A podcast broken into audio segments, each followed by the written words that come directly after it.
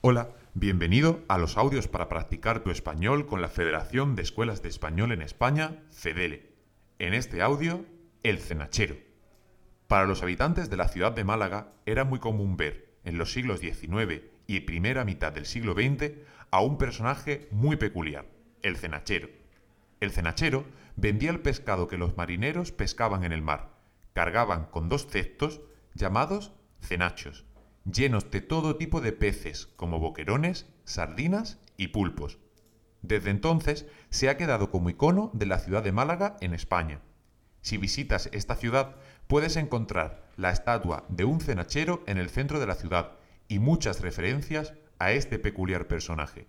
En la ciudad, además, hay escuelas de español que mejorarán tu aprendizaje, como Academia AIFP, en cuyo logo hay un personaje muy parecido al cenachero malagueño. Visita su web en www.aifp.org.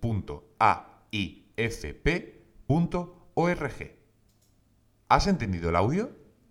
¿Cuándo era común encontrar cenacheros en la ciudad de Málaga? ¿En el siglo XII o en el siglo XIX?